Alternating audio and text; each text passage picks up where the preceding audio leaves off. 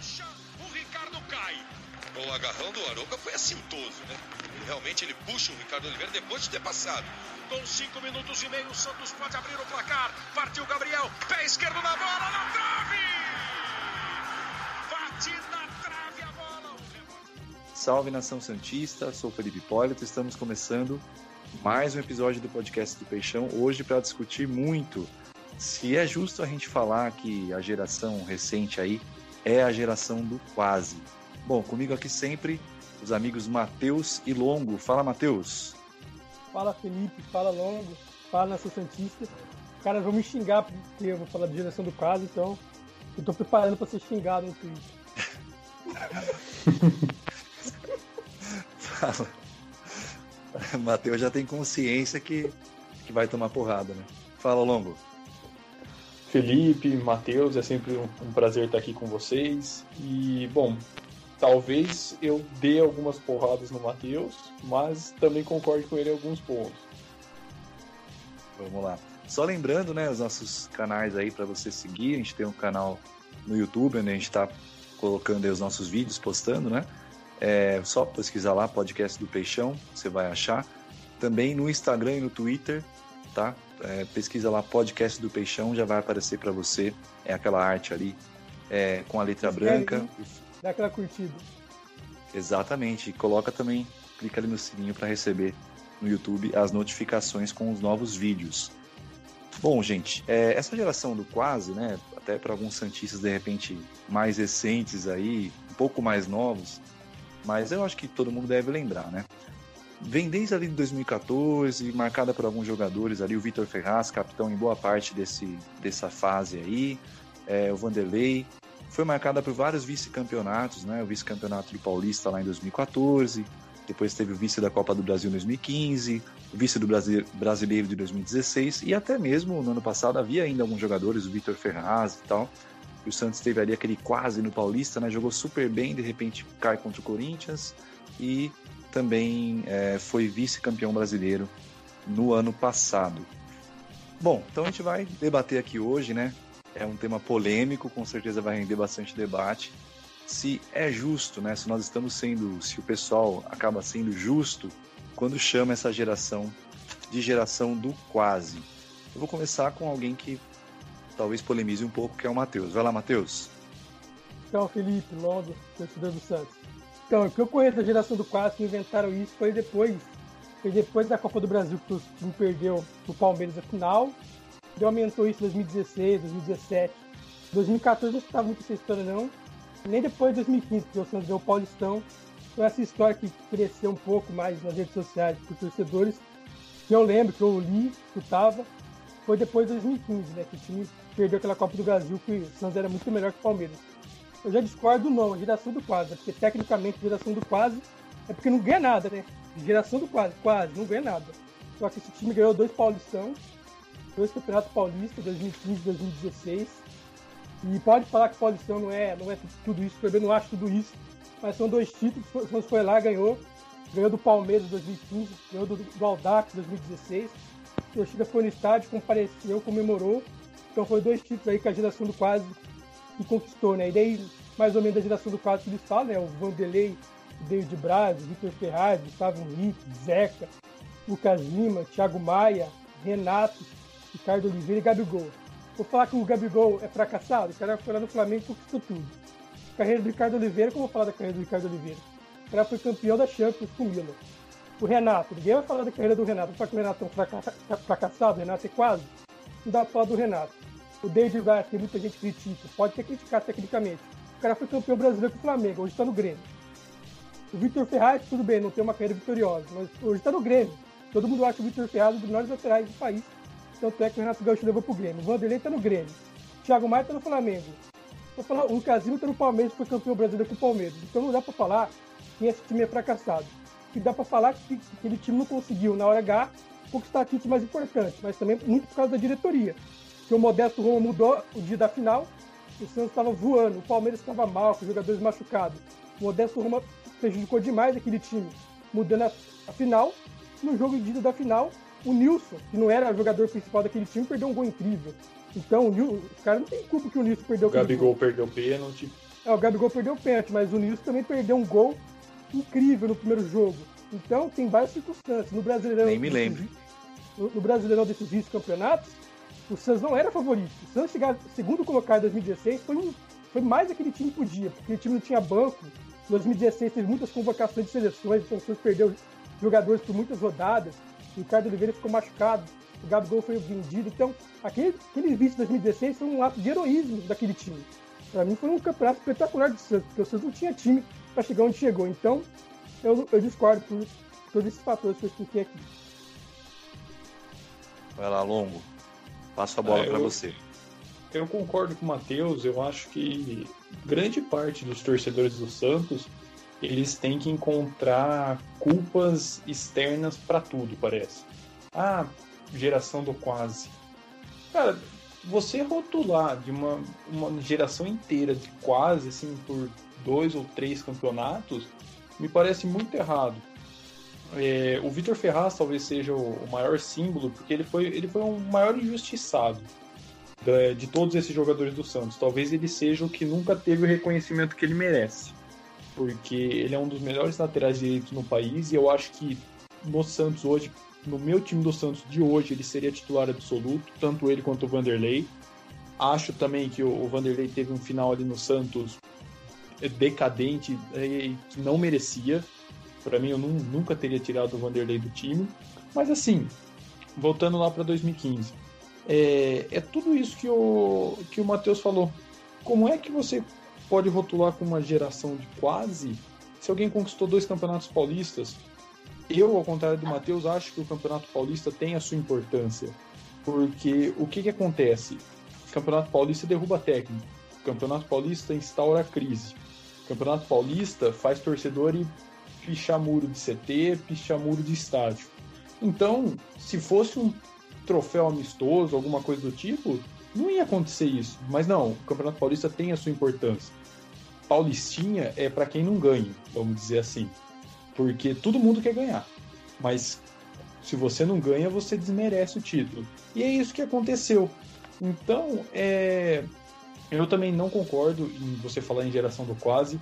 Acho que tem, tem jogadores ali que hoje seriam titulares do Santos. Eu aceitaria, super aceitaria uma volta do Ricardo Oliveira. Acho que o Ricardo Oliveira, mesmo aos 40 anos, tem muito a acrescentar para o time. O Gabigol nem se fala, né? O Gabigol, a gente está vendo o que ele está fazendo no Flamengo. E aí você tem, por exemplo, o David Braz. O David Braz, eu costumo dizer que ele era um dos jogadores ruins que eu gostava no Santos. O David Braz nunca. O David Braz, ele num, em jogos decisivos, parecia que ele virava um Beckenbauer, assim, de tanto que ele crescia num jogo decisivo. É, E ele nunca de- né? Ele nunca deixou de ter raça, ele nunca deixou de, de dar o sangue ali pela camisa. Então, assim, geração do quase, eu, eu acho que é, é muito injusto rotular. Porque você coloca isso para jogadores apáticos, jogadores assim que não estão ligando de estar ali, parece que estão numa outra dimensão. E eu tenho certeza que nunca faltou que nenhum dos jogadores daquela geração do Santos é, demonstraram uma falta de empatia com o time. Basta você ver o, o Vitor Ferraz depois daquela, se não me engano, foi a, eliminação pro Corinthians no Sim. ano passado, o quanto ele sente aquela derrota. O quanto ele sentiu aquela derrota, você vê, você vê estampado, sabe? Não é no, no- geração do quase me, me incomoda bastante esse termo. Bom, é, vamos lá, gente. É, primeiro, em relação a 2014, já tinha ali um murmurinho que era o início, né? Acho que depois acabou consolidando ali em 15, porque é, em 15 foi uma coisa muito. Né, o Santos fez uma Copa do Brasil, estava voando naquela Copa do Brasil, fez jogos muito bons contra o Corinthians.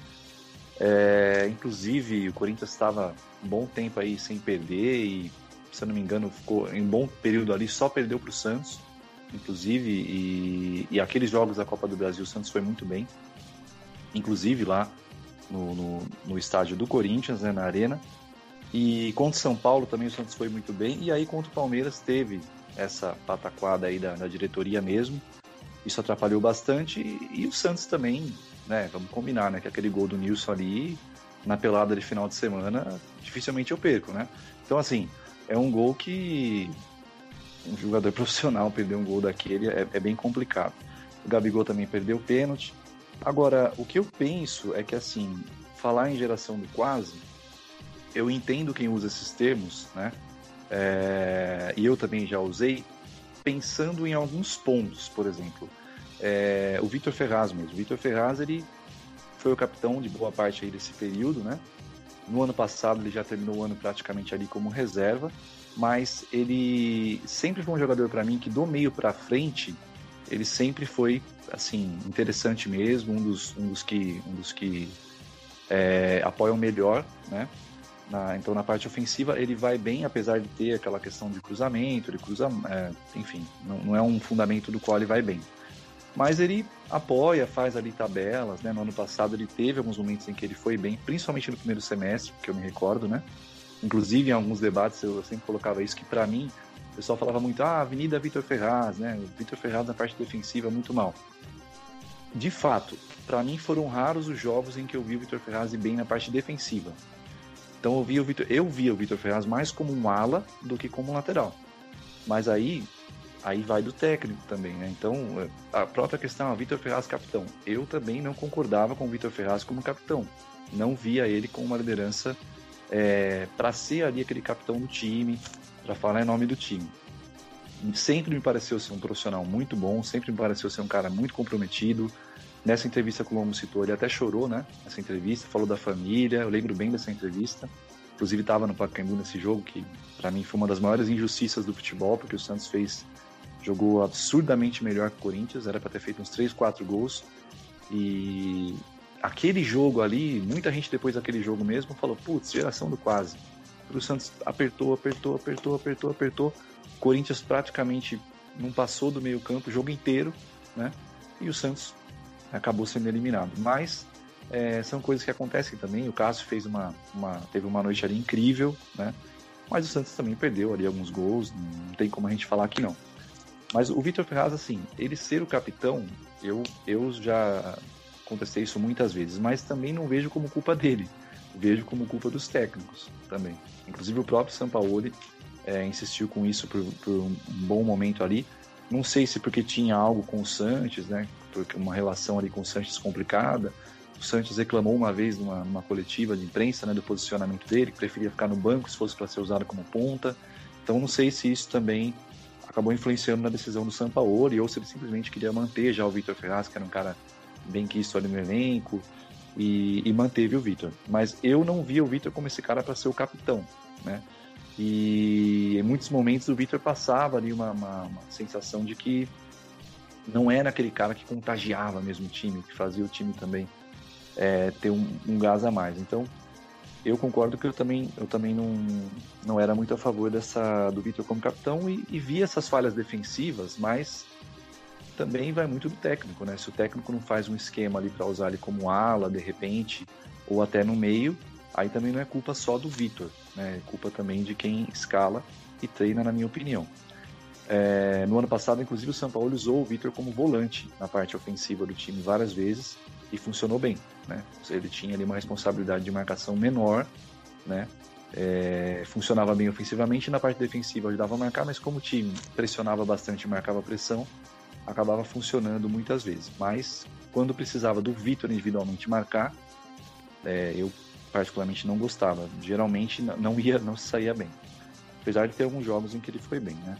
É, eu acho também que geração do quase, é, a gente pode falar que alguns jogadores, é, é difícil a gente falar de todos, o, o Matheus lembrou bem, vários jogadores vencedores, Ricardo Oliveira, Renato, né? É, e o próprio Santos também teve ali os seus títulos. É, e o Paulista também não é um campeonato que a gente pode falar que não tem importância. É o regional mais importante do país e mais competitivo, sem sombra de dúvidas. Só comparar com o Carioca, por exemplo, que a gente vê que você tem um ou dois times grandes ali é, que, que, estão bem, os dois ali, os outros dois às vezes não, tão, não estão tão bem. E Hoje dificilmente é você. um, né? É, e dificilmente você tem. É, exatamente. E dificilmente você tem surpresa, né? No Paulista você sempre tem os quatro grandes, tem a Ponte Preta, vocês têm o Guarani, Sempre tem ali alguns times. Esse ano teve o Santo André, por exemplo, né? É, pode ter ainda na volta, não sei como é que o Santo André vai estar na volta, né? Na volta do Paulistão. Eu não sei quando que vai ser retomado. Mas é, tem jogadores ali vencedores, mas ao mesmo tempo tem jogadores que, em momentos decisivos, eu sentia também que eles, né? É, o próprio Gabigol mesmo, esse pênalti que ele perdeu em 2015, fez muita falta, querendo ou não. É claro que não foi só culpa dele, o Nilson também, pelo amor de Deus. Mas, então são pontos ali em que o Santos realmente pecou ali também, né? Apesar de 2015 a Copa do Brasil, a grande questão é que o Santos, aquela pausa ali, aquela, aquele adiamento tirou o gás que o Santos vinha. O Santos, se o Santos tivesse feito os jogos contra o Palmeiras na sequência do que vinha fazendo, dificilmente o, o Santos perderia aquele título, né? O próprio Palmeiras passou para a final da Copa do Brasil, é, vencendo o Fluminense com um pênalti que não foi pênalti. Uma falta que foi fora da área, deram um pênalti. O Palmeiras passou daquele jeito pelo Fluminense, né? Jogando ali um futebol bem, bem, bem e conquistado. aquele futebol ligação direta o tempo inteiro. Né? Isso, né? inclusive na própria final contra o Santos. Eu vi o Palmeiras Sim. dando chutão várias vezes naquela, no segundo jogo. Acho que o Vitor Ferraz perdeu um gol também logo no comecinho daquele segundo jogo. E, enfim, também não gostei nada da postura do Santos naquele segundo jogo. O Santos ali meio, parece que acuado, só esperando. Não gostei também é, da forma como o Santos atuou. Em relação ao Brasileiro 2016, o Santos perdeu muitos pontos. É, eu sei que é, realmente não era tido como favorito, mas também se a gente pensar, é muito raro a mídia colocar o Santos como favorito de algum campeonato, né? É muito raro isso. Eu, particularmente, vi poucas vezes isso. Então, é, geralmente a mídia coloca o Santos como azarão mesmo. É, parece que é uma cultura aí da mídia isso.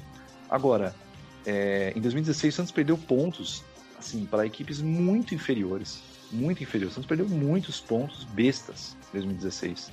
Então ali eu acho que ajudou mesmo a reforçar ali em 2015 é, 2014, perder para o Ituano, com todo o respeito ao Ituano, mas também não, não dá, né? O que o Santos fez em 2014, para mim, foi uma coisa também bem complicada de, de dos torcedores santistas entender. Depois, 2015, reforçou. 2016, acho que ali consolidou, né? Com aquele, com aquele brasileiro ali, com o Santos perdendo pontos tão, na minha opinião, tão bobos. Agora, também, eu acho que cada campeonato é um campeonato, cada campeonato tem sua história. Por exemplo, em 2018, o Santos foi eliminado para o Tribunal Futebol Clube na, na, né, na, na, Libertadores. Todo mundo viu que a FIFA até inocentou o Santos agora. É, aliás, inocentou quase dois anos depois. É impressionante essa decisão da FIFA. Né? Aí, no mesmo ano, na Copa do Brasil, o Gabigol ia sair de cara para o Fábio, de cara para o Fábio, e o juiz vai e encerra o jogo. né, com um lance que o Gabigol provavelmente teria grandes chances de fazer aquele gol. Grandes é chances. O Santos, Exatamente, o Santos seria classificado. Né? E depois o Mano Menezes inexplicavelmente disse que não, porque o juiz deu acréscimo, mas ele pode terminar antes. Ah, pelo amor de Deus, né? Ele terminou aquilo lá porque.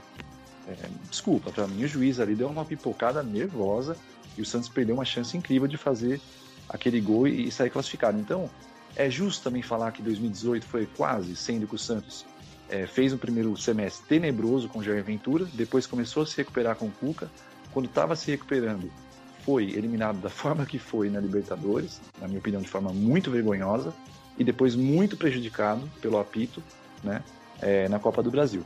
Então, é, e no ano passado também, é claro que não vou me estender muito aqui, mas vários pontos que eu contesto, né, da, de, de, de, VAR, o Flamengo tendo gols impressionantemente validados pelo VAR, como contra Chapecoense, por exemplo, que sei lá quanto que estava impedido, acho que quase um metro, depois o Santos prejudicado em vários jogos, várias inversões de mando. O Flamengo enfrentou o Vasco lá em Brasília, quando não né, tinha que ter ido a São Januário, como o Santos enfrentou o Vasco em São Januário. E isso desequilibrou o campeonato também, e mais o Santos também bobeou muito. Porque se a gente olhar, é, por exemplo, Santos e Fortaleza, eu estava na Vila Belmiro. Quando o Santos toma aquele terceiro gol, o Santos faz um primeiro tempo que dá para ter, é, com todo respeito ao, ao time cearense, dá para ter enfiado 5, 6 gols. O Santos foi avassalador no primeiro tempo, um dos melhores tempos que eu vi do Santos, até hoje. Né? É, apesar da, da, da, da, fragilidade do adversário, mas o Santos em si, o futebol que o Santos conseguiu aplicar ali, foi maravilhoso. O Santos perde gols, no segundo tempo, o Santos entra dormindo, parece que tinha comido feijoada no intervalo, né? Entra dormindo, o, o Jean Mota perde um gol incrível e o Santos toma o terceiro gol, né? E, e talvez se tivesse um pouquinho mais de tempo de jogo, tomaria até o quarto gol. Então, para mim, assim, é, são momentos em que o Santos bobeou, é, não necessariamente, às vezes, por pipocar, porque às vezes quando se fala geração do quase, parece também que é uma geração de pipoqueiros, não necessariamente, mas porque o Santos poderia ter um desempenho melhor e não teve. né? Poderia ter ganhado pontos ali fáceis e não ganhou, né? É, esse jogo contra o Fortaleza foi emblemático. Né? E, aliás, começou ali a derrocada do Santos, né? Felipe, É... Oi, diga. Só uns pontos aí pra, pra ajudar no debate aí. O Longo falou do David Braz, que o David Braz ele gostava dele, era ruim, mas gostava. Se vocês lembrarem, na final da Copa do Brasil, o David Braz é ma- se machuca no segundo Fez jogo, falta. entra o Erlen e o Erlen falha no segundo gol do Palmeiras. Se tivesse Sim. Se tivesse David Braz lá, talvez o Santos tomasse o segundo gol do Palmeiras. É. E o espírito que ele, que ele transmitia ali. Eu lembro na, na final do Campeonato Paulista de 2015, quando o Santos perde o jogo, o jogo de ida do Palmeiras de 1 a 0 e tem, tem expulsão do, do Paulo Ricardo, tem e o Santos sendo massacrado assim, pelo Palmeiras no Allianz Parque. E acaba o jogo do acaba o jogo, os jogadores do Santos, liderados pelo David Braz, sobem ali, vão ali perto da torcida cantando o Santos é o time da virada. Então, o espírito que o David Braz passava para jogadores, torcida ali, para mim é, é um negócio assim fenomenal. E sobre É. o, o momento do Vitor Ferraz que ser capitão, ele virou capitão em 2018, né? O capitão do Santos, que é os líderes, era o Ricardo Oliveira, ele tinha saído. David Braz também, que era o segundo, tinha saído. Antes era o Robinho, tinha saído. E também ficou o Vitor Ferraz e o Renato, que eram, que eram os cinco pilares né, do Santos. Então, eu achava natural o Vitor Ferraz virar capitão, porque ele, ele ao lado do Renato, do Robinho, Ricardo Oliveira e David Braz eram os líderes, né? Então, eu achava natural o Vitor Ferraz ser capitão. Entendi que não gostava, mas dentro de um elenco, pela ascendência que ele tinha do jovem, do, no elenco normal, era normal o Vitor Ferraz ou o Renato ser o capitão do time. E sobre o Brasileiro 2016, quando eu falei que era para mim um ato de heroísmo, porque o Santos perdeu o Ricardo Oliveira por 10 rodadas, o Santos se virou com Joel e Rodrigão, Joel e Rodrigão, repetindo, Joel e Rodrigão, inacreditável que o Santos foi vice-campeão tendo mais de 10 rodadas com Joel e Rodrigão, principalmente o Rodrigão que jogou mais, né, fez até uns golzinhos.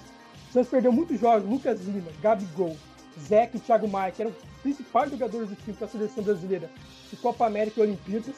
Depois o Santos vende o Gabigol, e aí o Dorival Júnior se vira com o Copete, o Copete fez vários gols em clássico. Então o Santos foi superando.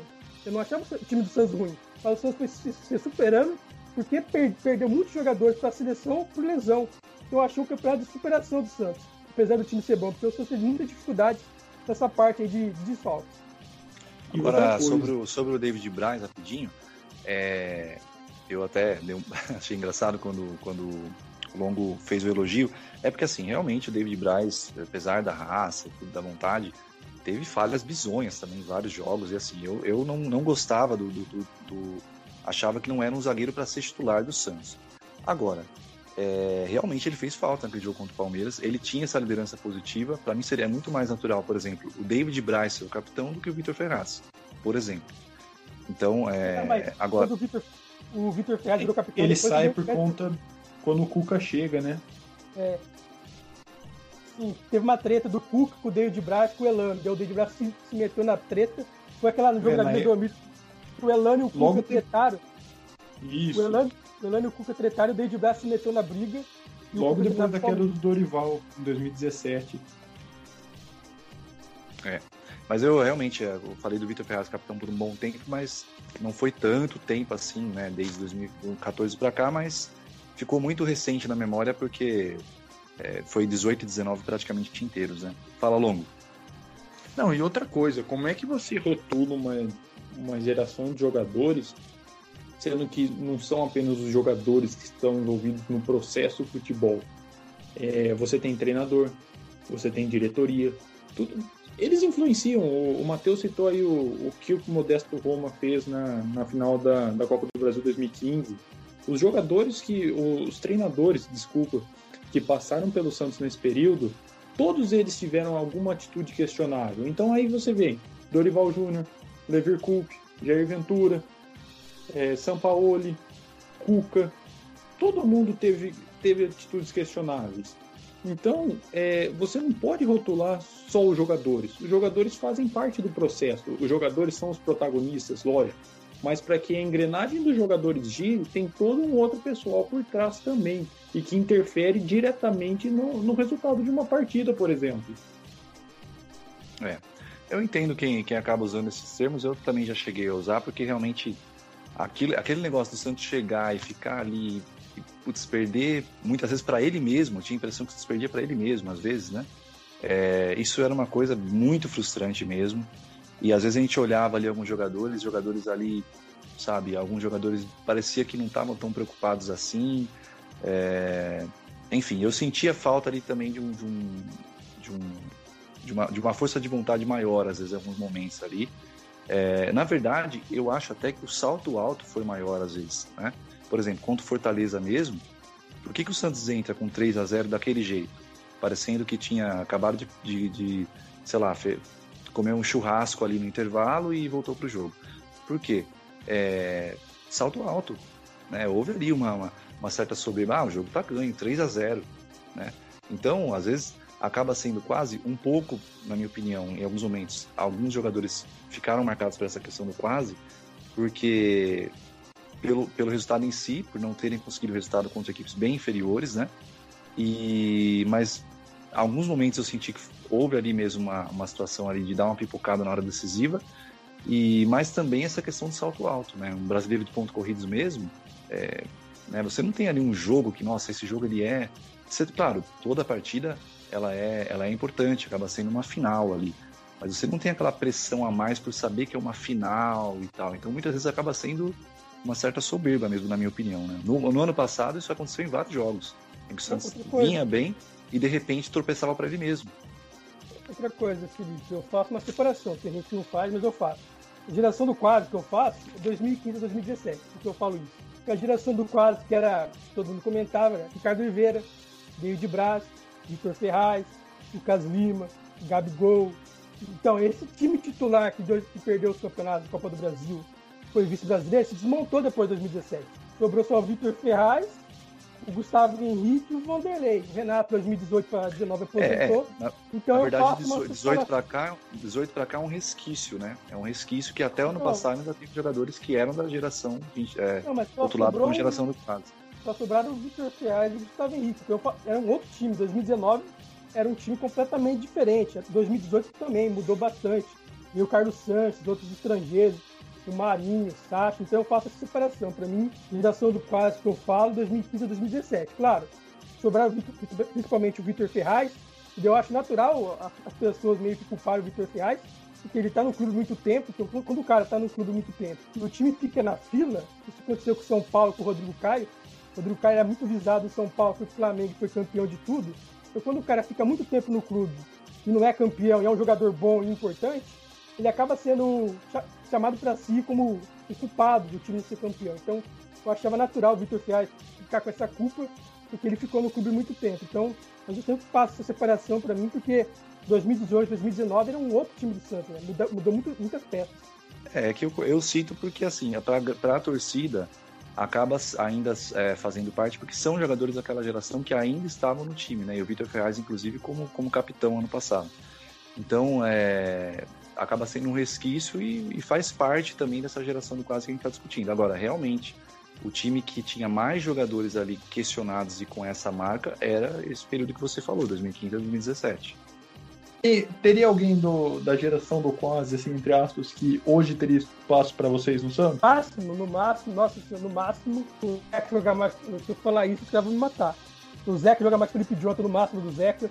O máximo do Lucas Lima jogar mais que o Carlos Santos, minha opinião o máximo do Renato jogar mais com dois volantes do Santos, o máximo do Thiago Maia jogar mais com o outro volante do Santos, o máximo do Ricardo Oliveira, 2015 2017, jogar mais com o Sacha, o máximo do Gabigol, nem preciso falar, né?